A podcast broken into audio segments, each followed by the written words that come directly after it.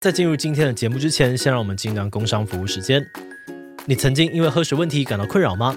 租屋族没有空间装滤水器，买瓶装水又很贵，这些心声 Brita 通通都听到了。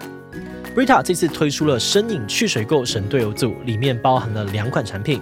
首先是 OnTap Pro 五重滤菌龙头式滤水器，不需要钻洞，只要十分钟 DIY 就能够滤除九十九点九九 percent 的细菌。打开水龙头直接深饮。而且还有滤水量的倒数显示，提醒更换滤芯，一天只要十一元就能够享受好水质。那如果有水垢的问题，可以搭配 Eco Style 环保纯净滤水壶，一天不到十元的滤芯铜板价，除了让喝水的口感升级，家电的寿命更长久，还能够去除重金属跟氯，多一层保障。更重要的是，这两款产品通过了德国、美国以及台湾检验合格，品质更加的安心。现在还有超早鸟优惠，帮你现省千元，赶快点击资讯栏连接，让 Brita 带给你全新的喝水体验吧。好的，那今天的工商服务时间就到这边，我们就开始进入节目的正题吧。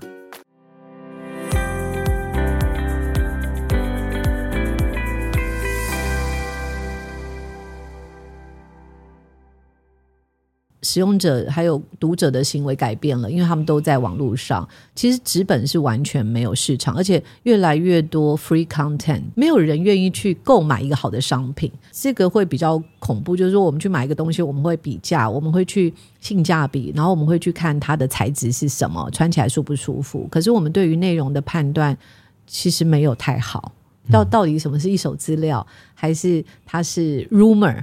哦，那到底它是不是一个可信的消息来源等等，我们都不在意了。我们花钱去消费，可是我们对于我们吃下去的东西很在乎，可是我们对于我们大脑吃进去的东西是一点都不在乎的。Hello，大家好，我是志奇。那我在我旁边的是企划养羊，欢迎回到强者我朋友。今天来宾呢是我在媒体圈的朋友李雪莉。那强者我朋友他强在哪边呢？第一个，他是过去十年新闻业得奖最多的总编辑，不论是个人奖或是带领团队的得奖数呢，都是第一。第二，他是记者也是作家，过去的八年编了六本的畅销书，包含了《写的渔场》《废墟少年》《烈火黑潮》等等，也影响了后续的影视作品。第三，他是斜杠的新闻人，不止在台大新闻所教书，还演过舞台剧、拍过纪录片、主持声音节目等等。那今天呢，我们会来问问雪莉哦，就是报道者是怎么样做出得奖无数的调查报道的，然后雪莉又是怎么样看待台湾现在的媒体环境，那有请雪莉简单的自我介绍一下吧。谢谢，好，杨洋好，各位观众大家好，我是李雪莉。那我现在在报道者，今年已经是我第二十五年的新闻职业的工作了。然后我记得我在书上都会写一句，就是这个以记者为终身的志业。我觉得这一句话有点傻啦，但是我觉得在这个时代里面，能够许一个这样的梦想是蛮有意思的事情。好的，那这一次的访谈呢，我们原本是想要请雪莉来聊聊媒体试读，想说应该是一个比较震惊啊，很有教育意义的题目。但是报道者呢，他们在信件里面主动跟我们说，他们其实也不想要这个访谈太严肃了，想要多跟我们聊聊一些调查记者像不像侦探，然后埋伏第一线的一些甘苦谈等等的精彩故事。所以呢，应该会蛮好听的。那好奇想问一下雪莉，就是为什么你们会特别想要聊这一块啊？因为很多人问我们说，那调查记者，因为调查记者是一种新闻的类型嘛，就很多人问我说，那你们是不是跟侦探一样？那我想一想，就是说也。也许可以在这边跟大家澄清，然后跟大家讨论一下，也分享一下我们的想法。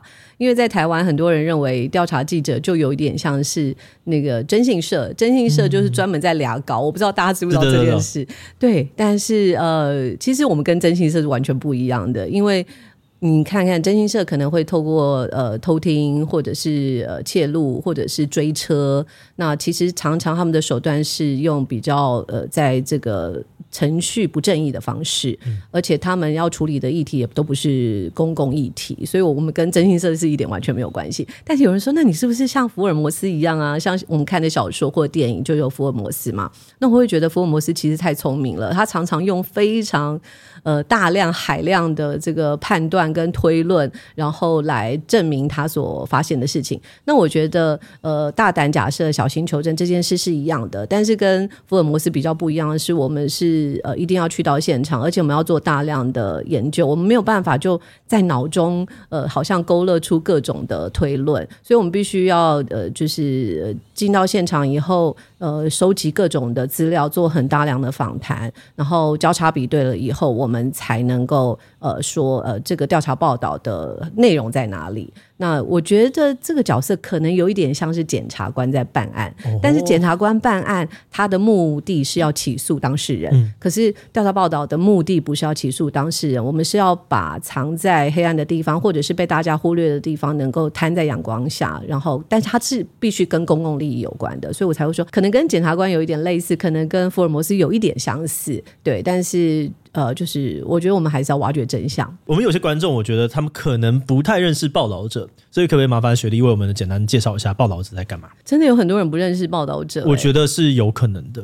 对，我那天去一个国立大学演讲，就那个班上四十位同学，我就问说有没有人听过报道者，没有一个人举手，我就非常的伤心。怎么可能？他们应该只是不敢举手吧？不会吧？呃，这个没有什么好隐瞒吧？隐瞒到底可以帮他什么事？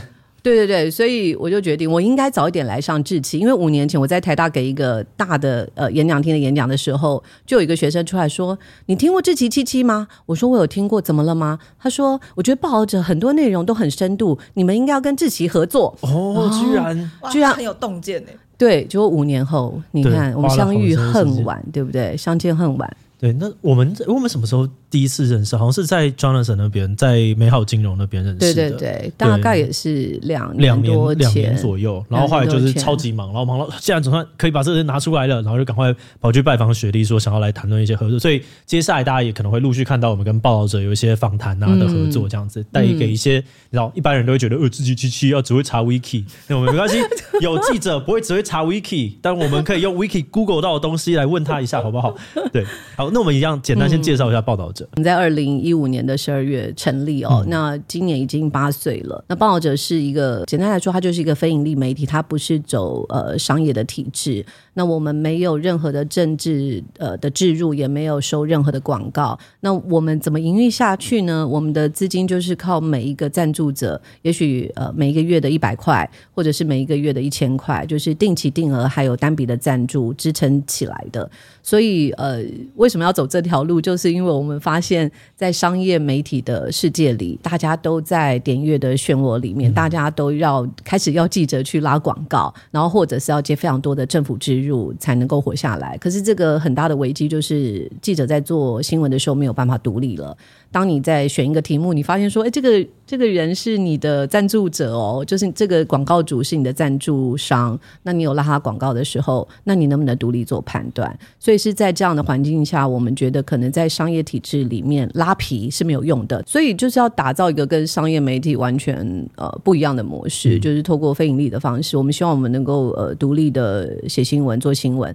然后我觉得我们最大的特色就是把记者从点阅的漩涡里面释放出来，因为你会发现。过去十年，每一个记者身上都有很多的 KPI，他可能每一个月要有数百万的点阅率。对，没错。但是这样的状况下，就会让记者没有办法真的好好做新闻。他会透过标题的方式，或者是煽动的方式，白饭啊，或者是写写网红啊。对对对。然后每天要发很多的稿子，嗯、很辛苦。对，所以，我们从呃，能够让记者从点阅的漩涡里面释放出来以后，他们真的就能够专心的写东西。那这个选题就不会是用呃点阅的。或者是呃流量来考虑，他们会去写一些也许在商业世界里面是票房毒药的内容，嗯、譬如说人权的议题、环保的议题，或者是国际议题。其实这个在主流媒体的世界里面，过去多数都是票房毒药。这是跟我们感受非常非常的深。我每周觉得啊，这是一个重要议题，然后呢，就马上想说，那我们要先做一些别的东西来赚个钱，对不然那个东西好像丢下去就是大概五万人看。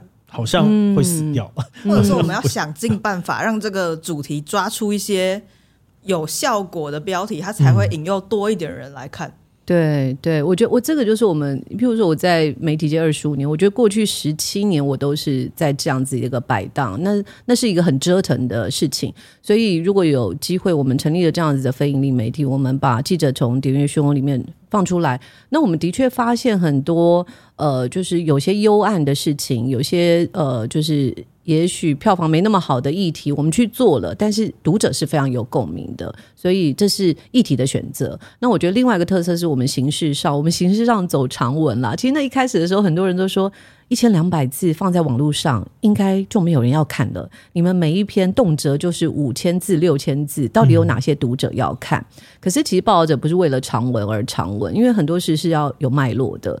那我们是希望新闻不要像现在一样碎片化，所以自己会花很多的时间来解释一个来龙去脉，也是这个概念。嗯、那我想从呃资金的来源的独立，还有议题的选择，然后一直到呃文章的形式，走非虚构写作，还有呃有一点像是报道文学的这个形态，这个是报道者的特色。呃，一些人他们可能看过报道者的报道，但是可能不知道哦，原来这是报道者。有没有哪些重要的议题是可以跟观众分享一下说？哦，这些都是报道者做过的。嗯。最近很红的一个呃剧就是《八尺门的辩护人》。那唐博瑞导演呃在他出版这个呃作品的时候，他也有呃就是列了一系列就是他参考的内容，就是他阅读过的内容。那其中一本就是我们在七年间出版的一本书，叫做《血泪渔场》。嗯、那其实报道者是很早很早在媒体开始做呃远洋渔业调查的，就是造假剥削血泪渔场。我们在五年间做了三部曲。那我们到了世界各国，然后去探访渔工，呃，包括这个境外聘雇的渔工，然后我们也是最早写海上观察员故事的，对，所以这个是蛮早期的。那我们也做了很多，呃，譬如说这几年大家比较有印象就是台版柬埔寨的人口贩运案，那我们也做了线上博弈帝国，就发现说台湾其实有三万名年轻人是在这个产业里面。对，那印象最深刻的其实应该是，如果说这八年来我自己印象最深刻的，应该是乌干达的学工。哦、嗯、哦，那个还还有那个还有用漫画来把它呈现吗？我记得。对对对，那乌干达学工就是说，呃，对于一个做调查报道的人来说，常调查报道出来就石沉大海，就像志奇说的，到底有没有五万人看啊？嗯那这个报道就是在出版的当天就发生很大的效果。那我简单的说一下这个故事好了，就是二零一九年年底、二零二零年初的时候，就有十五位的乌干达学生，就是飞越九千公里来台湾读书，在彰化中州科技大学。可是这个科技大学呢，呃，允诺的事情都没有发生，包括要奖学金没有奖学金，用英语授课也没有英语授课。那另外一个就是呃，希望他们能够到学用相符的地方打工，可是也没有。因为我们跟着这群学生才发现，呃，真的是有点像奴工的状状况，就是呃，课堂上他们听不懂。那多数的时间，一个礼拜大概会有四到五天的时间是在呃工厂非常恶劣的环境里面工作，所以我们把这个故事写出来，呃，就是发现这个是一个某种程度的失控的高教国际招生。那这个议题不但是教育部立即有反应，立法院直接有公听会，检调也做出调查。那我想他是第一个呃检察官用人口贩运防治法起诉的学工案。那目前呃还在就是还在侦查的起诉的过程哦、还没有做判决。可是十五名的学生已经获得了，就是很多都转学了，两个回到自己的国家，那十三位都顺利的转学。那这两年他们就过着真的开心的留学生的生活，所以我觉得这是一个呃马上立即看到这个，就是说正义被伸张，然后有些呃坏人就真的被处罚了，那其他的人的正义被。平反，这是我自己最有感的案子。了解，哎，我想说问问看，洋洋，就是你自己呃看的角度可能跟我们不一样嘛？有没有哪一些是你比较印象深刻的报道？但我老实说，其实我最有印象的，其实就是刚刚其实雪莉有提到的，就是血汗渔场跟乌干达学工，因为那时候基本上是新闻报道一出来，然后在 FB 上面就有非常多的同文层会转载。嗯，然后我觉得报道者对我来说一个很吸引我的地方是它的呈现，就是这些专题它很多会有多媒体的呈现。所以你点进去的时候，你是透过嗯很有趣的方式在吸收这些资讯。嗯，但另外一个刚刚没有提到，我比较印象深刻的是违法倾倒的议题。然后比如说他们在那个议题里面，他有透过文字的调换告诉你它的术语原本是什么，它后来它实际上代表意思是什么。你只要手在荧幕上这样滑，嗯、画的时候那个术语就可以这样子换。然后你知道他们车子到哪里去，然后他们到底到了多少。不合理的东西进到一个不合理的地方，然后甚至那个地方就在呃安南区，因为我大舅家就在安南区，有一种很近的临场感。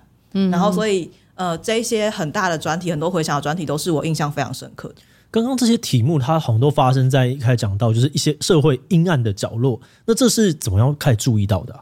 有很多可能性，嗯，譬如说，呃，其中一个就是记者，其实要成为一个好记者，我觉得他就是要好奇心十足。譬如说，我们刚刚来录音之前，嗯、就跟你们同事就聊了非常多，就是我们对人是关心的。其实我们在谈一个大的议题，到调查报道，它核心还是人的处境。哦、到底生活在这个世界的每一个人，特别在台湾这块土地上的人，是不是过得呃满足、健康？或者是自我实践这件事情是我们在意的。那呃，例如举一个例子，就是说要很很有好奇心，那很会问问题，很会关心人的状况。举一个例子哦，我记得两年前，大概是两年前，我在跟一个少年呃调查官聊天的时候，我就说：“那你最近最困扰你的事情是什么？”他说：“我现在手边接的案子都是在吸笑气的年轻人。嗯、那笑气其实就是一氧化二氮。”那我就说，可是笑气已经不是新生的事物了。四五年前我就有听过年轻人会吸笑气，他就告诉我现在这个状况越来越严重。那这个想法就呃到了我的心里，我就想，好，那我就来研究一下。所以我就开始看了蛮多资料，然后跟着一个医疗医疗呃，对不起，跟着一个医药记者，那我就发现说，在长庚的儿童应该神经内科吧，他们在二零一九年就统计了这近年就有九位的呃年轻人，大概就是落在十几岁，十四到十九岁吧，他们呃因为持续吸了笑气三个月以后，就出现了身体麻痹、认知不协调的状况。那过去几年也有三位呃因为吸笑气而致死的，那我们才发现说这个其实问题蛮严重的。嗯、所以我们在研究一件事情的时候，除了好奇心，那就是看这个到底是一个个案还是有一个群体。那接着呢，我们就在 Line 上面看到有这种笑气管呐、啊，然后或者是、嗯、就是一些广告宣传啊。对，那还有就是二十四小时送货。那我们想说，真的这么容易拿到吗？所以我们的记者有个同事就直接订订看，直接定定看，然后我们就交货了，就在桃园的麦当劳旁边，就在大马路上，然后他就给我们，我记得是四公升还是五公公升的钢瓶，然后我们就搬回来了。嗯呃，办公室，但我就提醒说，我们不能吸哦，对不对？这只是在表面上面的话，你知道吗？对对对，因为你要接近你的受访者，你必须要接近这个产业。哦、没有没有，不是 那个是送货员，所以为什么要跟为什么要购买？是因为我们想知道说，到底有多频繁，买的多容易。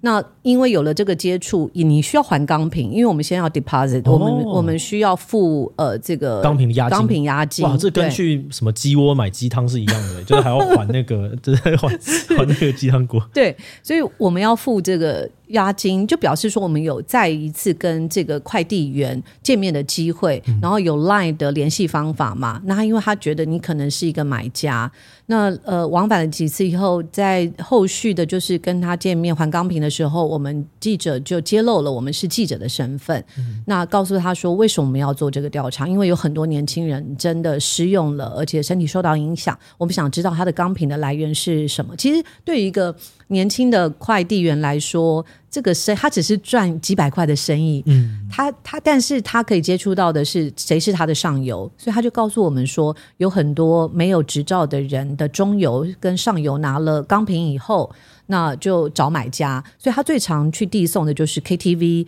还有呃住家，还有呃汽车旅馆，所以你常会看到，就是甚至有些小朋友在家里这个吸吸气球，爸爸妈妈其实不知道，会以为他们就是只是在自嗨而已。嗯、那有了这个，比如说年轻人影响了健康，然后知道这个量体其实使用者蛮大的，然后我觉得您刚刚有问说我们怎么决定。做调查报道，然后呃决定投注多少资源。那决定投注更大的资源的原因，是因为我们发现这个产业。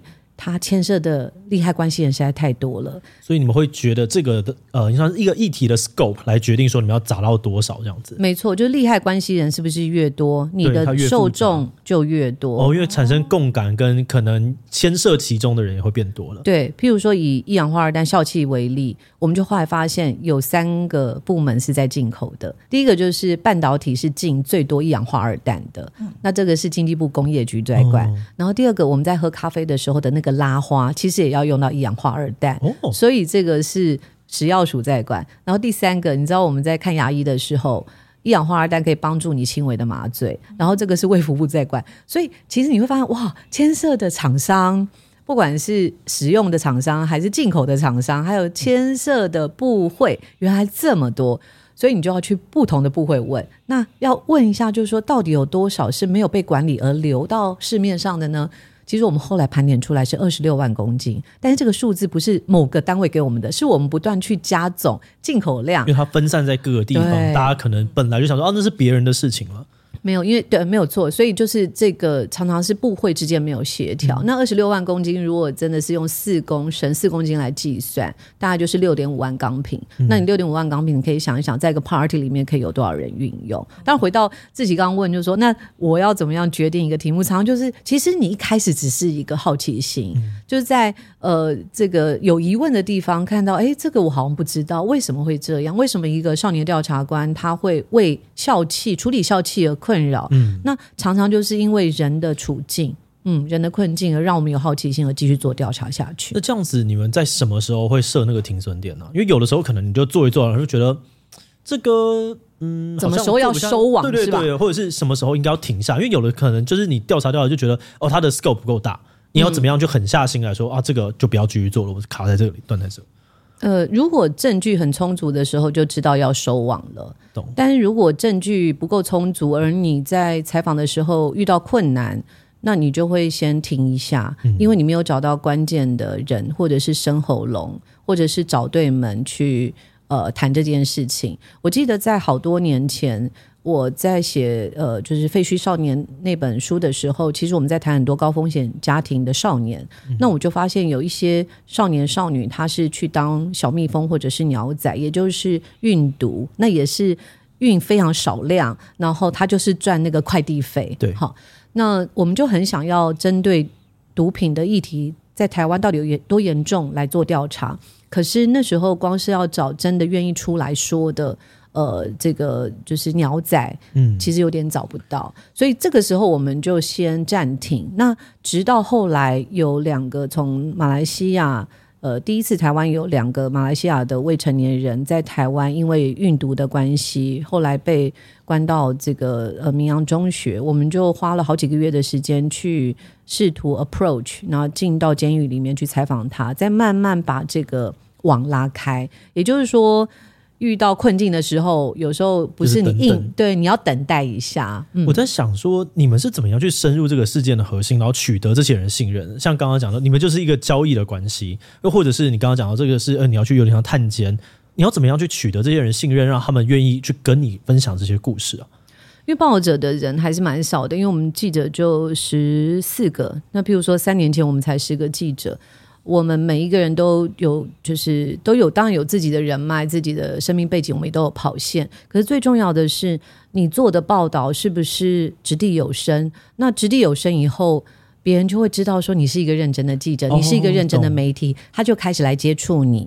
他会说：“我这个消息，我这个线索，如果交给你们，我有信心。”所以。我我觉得大家常常在说议题设定这件事情，可是我觉得议题议题的追踪是更重要的。如果每一个线索到你这边就石沉大海，然后没有办法发挥影响，大家也会觉得说是不是你不够？不要把这个风险让出去。对对对，那这个在乌干达学宫也是，乌干达学宫我们大概花了八九个月的时间调查，那中间过程又遇到疫情。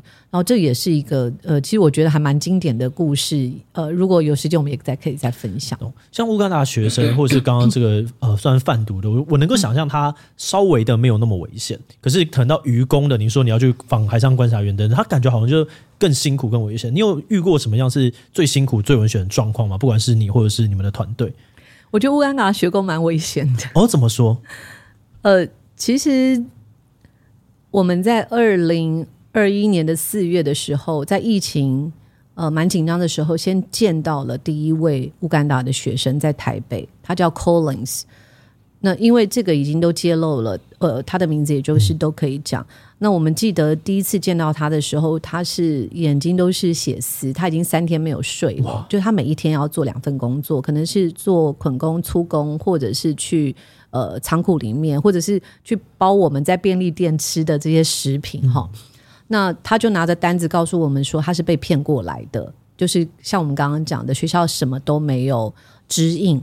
呃，那我们看到这个人，就确定了这件事情可能比我们想象的还糟糕。但是，他究竟是学生跟学校之间的呃争议、合约的争议，还是他是劳资纠纷？譬如说，他到工厂里里面工厂在弄他，对，那还是违反他个人意愿？那嗯、呃，用。劳务的用债务来绑约束他们，这个是完全不一样。因为如果违反个人意愿，然后用债务来约束他们去做他们不愿意的事情，其实这就是人口贩运了。嗯，好，那所以是不同的阶段。呃，不同的法律，你要的证据就不一样。那我记得当时一开始我们就把所有的学生访谈过以后，呃，知道他们的状况。最危险的其实是一开始进入工厂，因为工厂是一个私领域，你是没有办法进去的。所以这是为什么自己说我们后来用漫画的方式呈现了蛮多内容，是因为工厂我们拍了一些照片，但是它是私领域，其实呃也也没办法公开。那我觉得最困难的是跟中介对峙，还有跟。呃，上柜公司对峙，因为他们有，呃，我还记得很强大的资源之类的。对对对，我记得我们已经找到了这个中介公司以后，因为这个中介公司他戴了两顶帽子，他同样是彰化中州科技大学的推广教育部主任，但他也是人口中介。但是在我们教育部的法规里面，人口中介是不能够代表学校去招生的。嗯，那他不但代表学校招生，他还把学生送到各个乱七八糟的工厂。所以要跟这个中介呃 tackle 的时候，当然第一件事我们先打电话。可是他听到是记者的时候，马上就是说记者都乱写，然后这些人都不都不喜欢工作，然后这些人都很懒，就挂掉电话了。所以这中间没有面对你。那接下来呢，我们就呃就是在 网络上找到他们的商业登记，商业登记了以后去到呃就在苗栗市。那去到那边以后遇到一个老人，那个老人就说呃。这里没有你要找的那家公司。这个老板其实是在呃苗栗的另另外一个地方，哦、我忘记是哪一个县，哪哪一个小镇。给了他一些线索吧？嗯、对，他就是在路人人很好啊。他说就在那个小镇旁边有个庙的旁边。哇，我从这个故事马上有学到一个，就是要善待自己的邻居，就是不要让他就是会随便的把你的个资讲出来。我觉得在呃地方上，这样的资讯确实是。蛮容易从邻居获得的，对对对对，嗯、呃，因为像比如说我，我说我大舅家在安南区嘛，他们就真的会知道附近哪些工厂在做什么事情。哦，嗯，对，所以就是去到现场非常重要。如果你只是打电话，你没有办法得到这些 extra information，所以我们就透过。Google 再去找，在这个小镇旁边有一家庙，会不会也有一个人力中介公司？结果我们找到了相似名字的人力中介公司，哇！所以我们就去了。嗯，那去到现场，两个文字记者跟一个摄影记者都是男生。去到现场的时候，几个小弟就出来了，哇！然后就说：“你们要找的老板不在这里。”那都知道那样子，就他们其实已经知道你们是谁，因为我们有表明身份，我们有表明身份，说我们想要请教跟乌干达学生有关的，因为我们从劳保单上面看到他们是你们聘用的员工。那为什么知道呢？是因为我们带着学生亲临到台中的劳保局的柜台，因为只有个人能够申请自己的劳保资料。对。对，我们是因为这样子才知道的。这中间有很多门槛，让这些事情非常的难被调查。对，因为学生都不知道他们自己的雇主是谁。嗯，嗯，好，那我们就跟这个小弟说我们要见老板。那这个小弟又说老板不在。接着我们的记者还是持之以恒的跟他们沟通。那最后来了更多人把我们三个记者包围住。哇，对，其实当时是有一点紧张的。对，那因为就是这些是道上的兄弟，嗯、你看很的很明显，就是这些是道上的兄弟，那声音就开始很大声。结果那个老板后来出来了，他说：“好，那你们进来泡茶。”哇！所以当时我的摄影记者已经拿着那个镜头，拿着非常紧，因为怕随时要可能会干架，嗯、或者是我们可能就会被打一顿。对。但那个人还算明理，就是有说明了这个来龙去脉。当然，他只是告诉我们部分真相，也没有全部的揭露这个事实。我所以我说，即使是这个学工这件事情，嗯、你看他最后是用这么重的，就是只要有大量的利益在后面，其实可能就会变成是非常危险的状况。而且后来还有案外案。嗯，我们后来发现了，就是为什么这些学生去到的工厂都不会被老检，是因为呃，这个苗栗的。呃劳劳工局处他们有有放水。他们跟人力中介公司非常好，那最后也被监察委员调查，然后撤职调职。对，那当然就是其他的刑法的贪污案，还有这个诈欺案，还有人口贩运的防治法的案子都还在持续。哇，这样讲起来，其实报道者就是因为你们一直在把一些阴暗角落的东西挖出来摊在阳光下，那一定会得罪到很多人的利益嘛。那这样你们除了像刚刚这个黑道，我能够想象他们就来威胁，那有没有其他的一些实体的恐吓啊，或者是打打电话任何形式的？因为连我们都会有。我们之前做过一些，真的就只是报了，哎，是刚好是养羊负责的，我们就会被打电话怒吼啊，然后或者是我自己的个人手机什么的，就就会被接到一些东西。我就想说，你们应该会遇到更更危险，而且你们那边没有什么防备，就可以走上去。诶，有一些防备了，有吗？有吗？呃，就私下有一些，就是比如说跟警察局的一些合作这样子。理解，理解。那我觉得比较常遇到的，因为我我我们的做法是有几分证据说几分话嘛。那如果说你觉得写错了，你可以来告诉我们，我们可以更正。但是如果不是写错，而是他要我们下架文章这样子的事情，嗯、他们最常用的手法就是来律师函。哦，对，所以我常常譬如休假的时候接到。律师函，你就是得放下手边所有的工作，嗯、然后把我们的市政再呃摊开来整理一下，然后回复他这样子。那有没有来过恐吓的？我目前也有听过，就是我记得有一次我们在做血泪渔场的时候，因为我们进到了柬埔寨的监狱，嗯、那就遇到了当事人，当事人很意外，我们找到他。那后来他就当然有落下一句话，就说：如果你们敢把我的故事写出来，我一定会追你们到天涯海角。就是当你在受到这种言语上的恐吓的时候，我想记者一定是会不舒服。嗯、对，那不舒服，我们要怎么样同时保护记者，但是同时又把事实写出来？这件事情的确是一直是很大的挑战。哎呀，我突然想到，当时就是我们被交电话咆哮的时候，你有很紧张吗？其实有一点呢，因为我原本没有觉得这件事情会发生，嗯、因为大家都知道自己七七的东西，我们其实是搜集了可能是别人的论文研究或者是别人的报道，然后我们来把来龙去脉整理好之后，然后呈现给观众。所以那个时候我引用的资料其实是呃天下的报道，它已经有明文写在他们的报道里面了。我是嗯。呃引用，然后转述，所以我我的思考是，既然天天下可以这么公开的把公司的名称放在上面，那我们转述，我其实不觉得会有任何问题。但后来在接到电话的时候，我还是有一种被威胁到的感觉。但我觉得在自己七七，我们就有一点点像是躲在自己背后的人，因为那个攻击会最先到自己身上，嗯，所以。所以我刚刚在听雪莉讲的时候，其实我，嗯、呃，在想象的是，我如果是那个记者，我到底要怎么处理，跟我会有多紧张？因为记者他是要具名的，嗯、记者他会到现场直接面对这些黑道。我当时候甚至只是间接的在电话后面面对这件事情而已。所以其实我对于记者当下的那个处境是非常感到好奇的。对，记者要怎么样去面对这样的事情？你们会有一些心理辅导吗？还是告诉他们说，哦，这这样我们就是这样子面对，你可以去怎么做？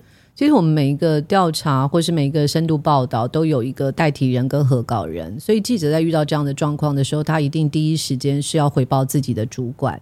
那由核稿人就是代像我们这样的代替人来判断，呃，到底我们可以怎么样的处理？譬如说，是不是要据记者的名呢？还是由整个组织来呃来协助？嗯、对对对，所以有。很极少数的我们会用报道者而不用记者的名，但是非常非常少数。但是有另外一个状况，譬如说在二零一九香港反送中运动的时候，你会发现记者当当时可以挂名，但是现在因为大量的国安法的整肃，即使当时挂名，现在都可能有危险。我们就慢慢的把当时的记者的名字也都拿下来了，因为这个是法律的整肃。那所以我想，怎么样帮记者判断这是真实的威胁，还是？呃，只是对方心情不爽来臭骂你，因为有些人，呃，比如说我们在写《血泪渔场》的时候，第一部曲的时候，其实中介是不太愿意受访的，嗯，所以当他们看到我们用造假剥削《血泪渔场》，而里面比较少中介的声音的时候，我就是我刚刚说的，第二部曲反而是中介提供我们非常多的资料，因为他说他们希望中介的声音被公平的看待，对，所以我们就看到了非常内部的资料，包括说他们把愚公当做这个愚公库存分配表来看，就是愚公像是一个商品一样，他们有就是像库存表一样，所以这些很珍贵的资料都是呃，我觉得是要去听别人的说法，但是。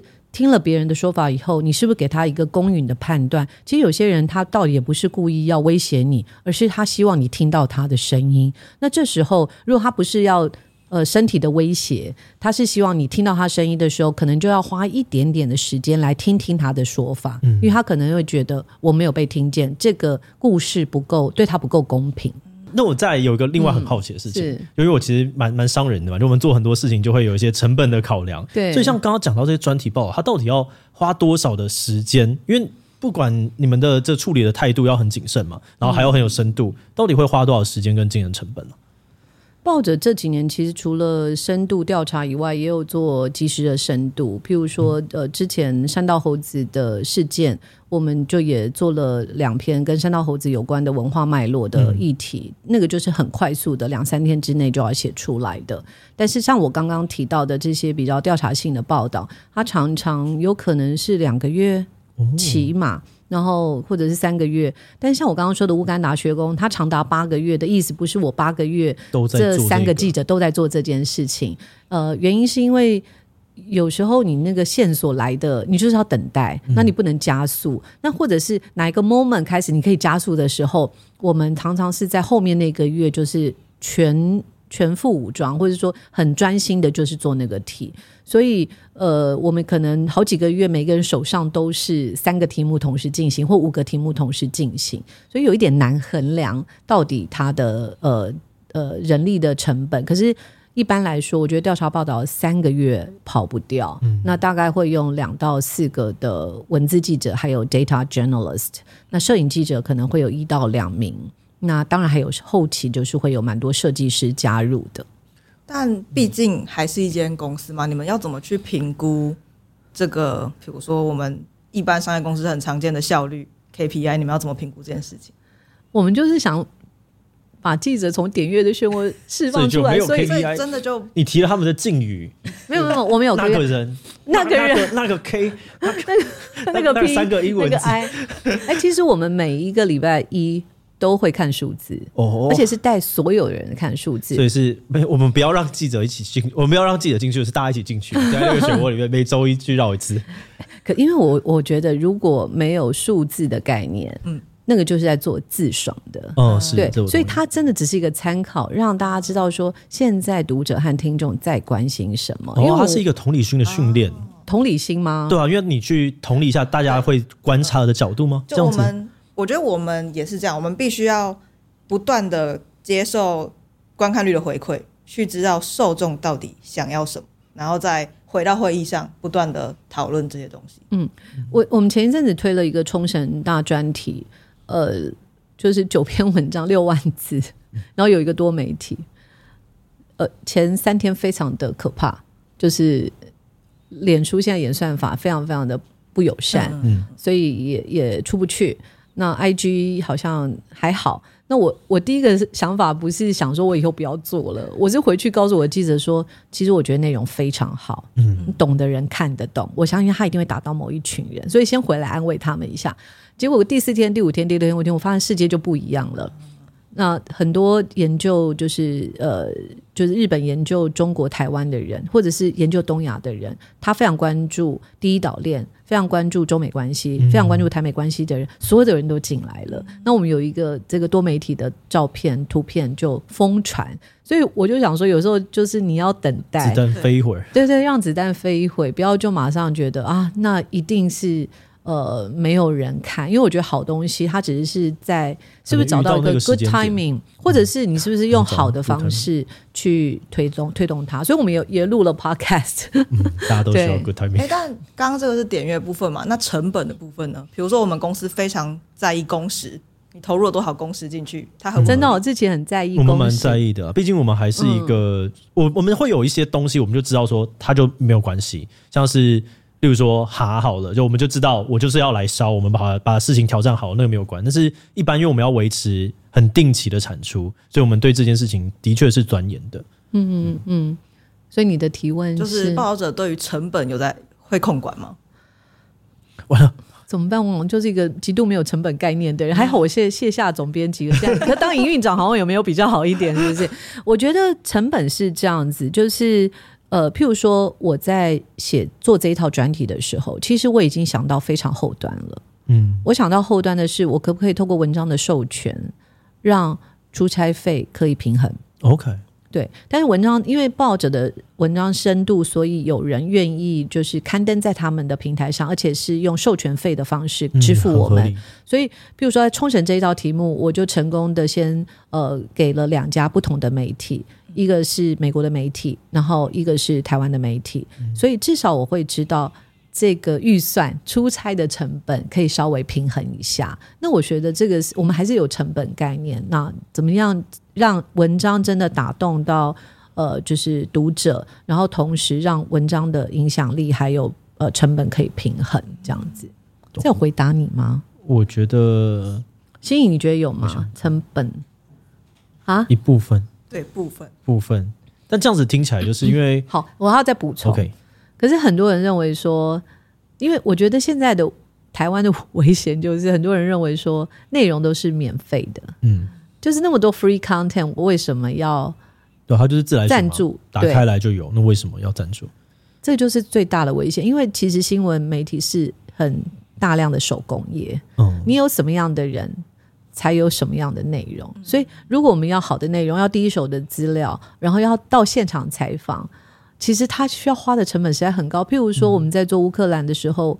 呃，我们直接在过去一年派了两组人，每一组三个人去到现场，分别在战争爆发前，呃，战争分别在战争爆发的前段，三月份的时候以及十月份的时候。三月份的时候，我们那时候的保险费，我记得好像也跟呃志祺分享过，三月份的时候的保险费是一个人五千块台币。那到了十月份的时候，一个人的战地险的保费是六万块台币。嗯。那到底你要不要？支付呢？如果你为了成本，你就不去。你可以想象，光是保险费就三个人就十八万了，这就是一个不小的成本，还不高，包括旅费，还有呃周边的，譬如说包括 fixer 的费用。那当初到底是什么样的原因决定说？好了，就去吧。呃，也是两个做法。第一个就是说我是不是能够先找到合作伙伴，让合作确认至少有机会可以产出内容。对对对。但是如果即使我没有找到合作伙伴，其实我们还是会去，因为我们觉得这是重要的事情。哦、所以我们每一年都会有一笔预算是给国际出差的费用。对，那这个是呃，我们觉得新闻真的很重要，也很多读者支持我们，他就会透过这个部分。他愿意赞助，成为我们的定期定额赞助者。然后第三个是，我觉得我们同事有时候都蛮省的。譬如说，我们在做血泪渔场的时候，我们就在盐田区的一家 hostel，所有的记者都都住 hostel，连呃 hostel 老板都跟我们变得很好的朋友。就是同事们还是会呃小心的使用这些出差的费用。懂、嗯。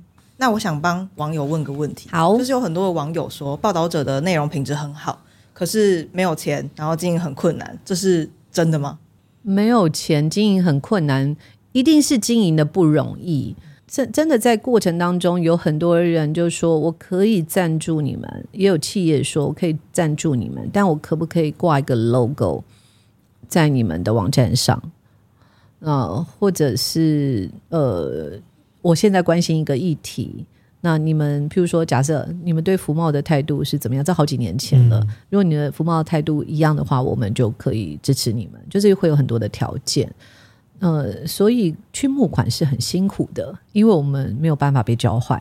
我们就是希望一个，我们刚刚有说嘛，就希望是一个独立的媒体。呃，所以募款很不容易。那我我们后来觉得还是专注在内容，因为。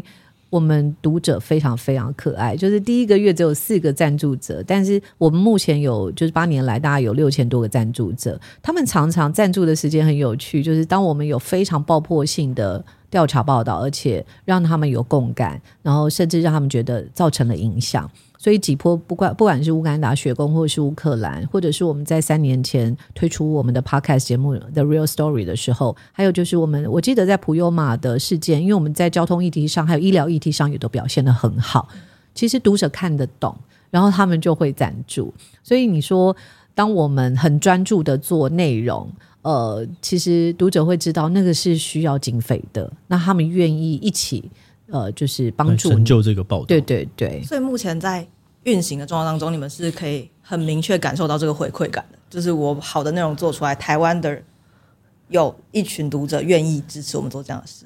我觉得有诶、欸，就是我们有一个那个 The The Real Story 有一个支线，就叫做尽管世界烂透了，那尽管媒体环境烂透了，但是还是有一群很可爱的人愿意支持我们。那只是说，像我们去看，呃，韩国的也有一个类似的调查报道媒体叫做 Newstapa，那它但是它是影像的媒体，它大概定期定额就是会有四万个，四、哦、万个那个赞助者，其实很多，因为韩国的人口六千多万嘛，我们是两千三百万，其实就是一点五倍的我们，可是他们可以有四万个赞助者，那我就觉得其实台湾还。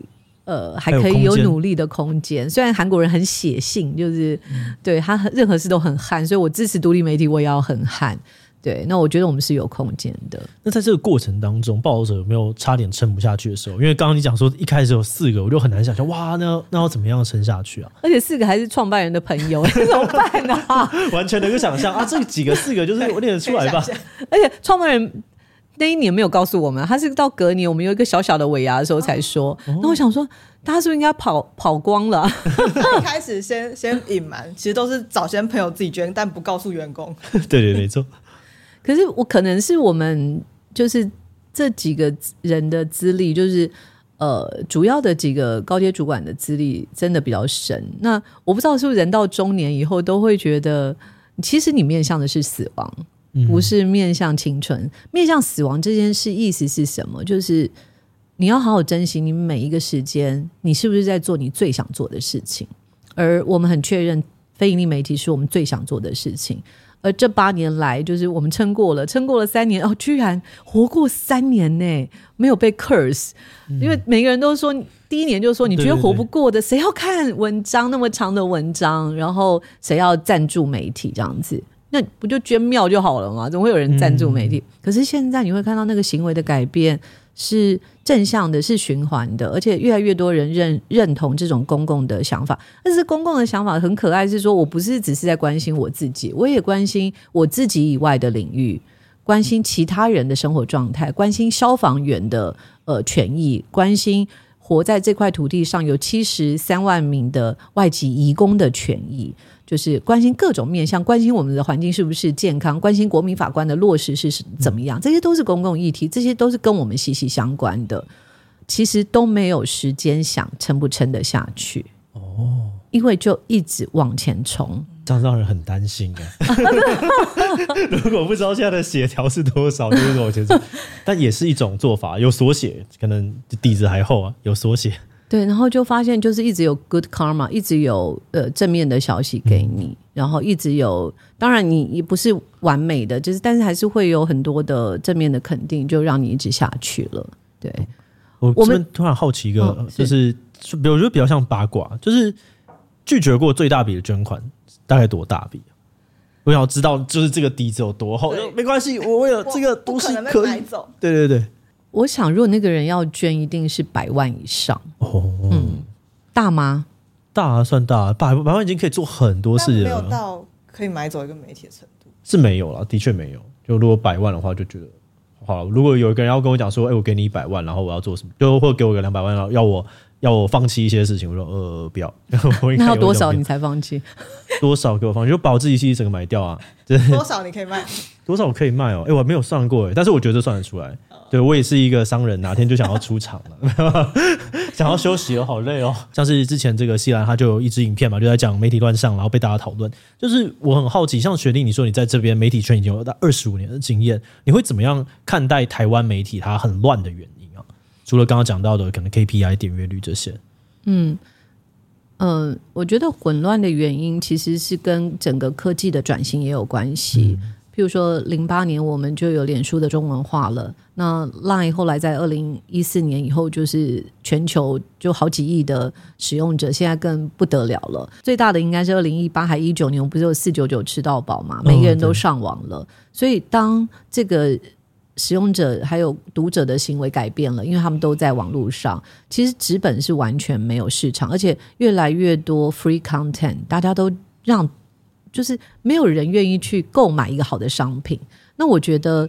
呃，渐渐的，就是媒体没有足够的人力去花人力去做好的新闻。你看，所有的地方报纸都裁撤啦，地方特派员也都消失啦。嗯、那你想想看，我们现在的媒体是一个什么样的世界观呢？很多是滥竽充数的内容，这个会比较恐怖。就是说，我们去买一个东西，我们会比价，我们会去性价比，然后我们会去看它的材质是什么，穿起来舒不舒服。可是，我们对于内容的判断其实没有太好。到到底什么是一手资料，还是它是 rumor？哦，那到底它是不是一个可信的消息来源等等，我们都不在意了。可是这个对新闻专业的工作者来说，这是一个非常非常重要的。所以我记得在瑞典，我的朋友吴媛媛就跟我讲说，他们很小的时候，就是从学生呃小学、国中，他们就要写很多的 essay。那个 essay 不是告诉你价值观而已，而是要先学会事实、数字、趋势是什么。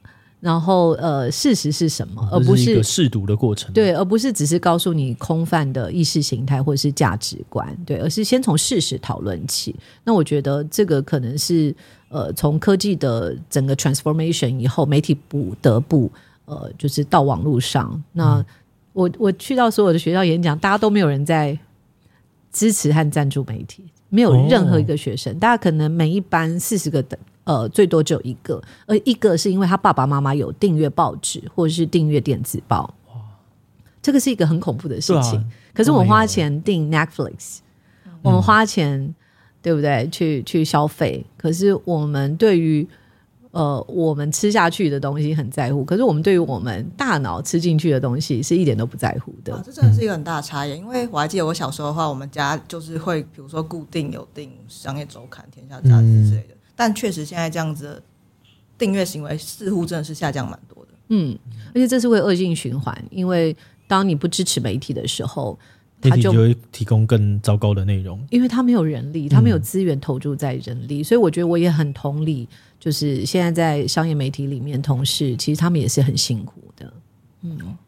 好沉重，好沉重哦！我自己有一个问题想要问，嗯、就是在准备访纲的时候，我有看到你们的影响力报告，嗯、像是你们的社群的粉丝数、然后订阅数，还有网站的造访次数，都是评估成标的指标之一。那我有点好奇的是，在社群时代，流量对你们来说重要吗？你们跟其他媒体想要扛的那些 KPI，到底你们在意的这个流量跟他们的 KPI 的差异点在哪里？嗯，我们我自己个人觉得。再好的东西，如果没有被看见，你就不存在。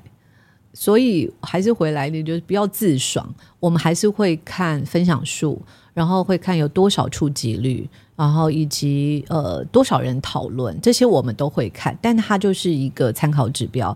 我觉得我们在报者里面多元的指标，如果是对记者来说的话，是他选题的能力，还有他写作的深度，他采访的多元。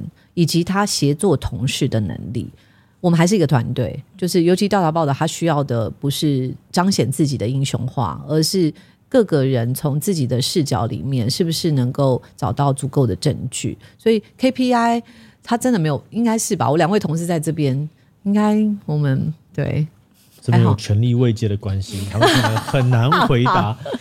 欸，可是很好玩哦。常常会觉得，你觉得哎，东西没有太多人看，或者哦，看的人好像就只有这样子。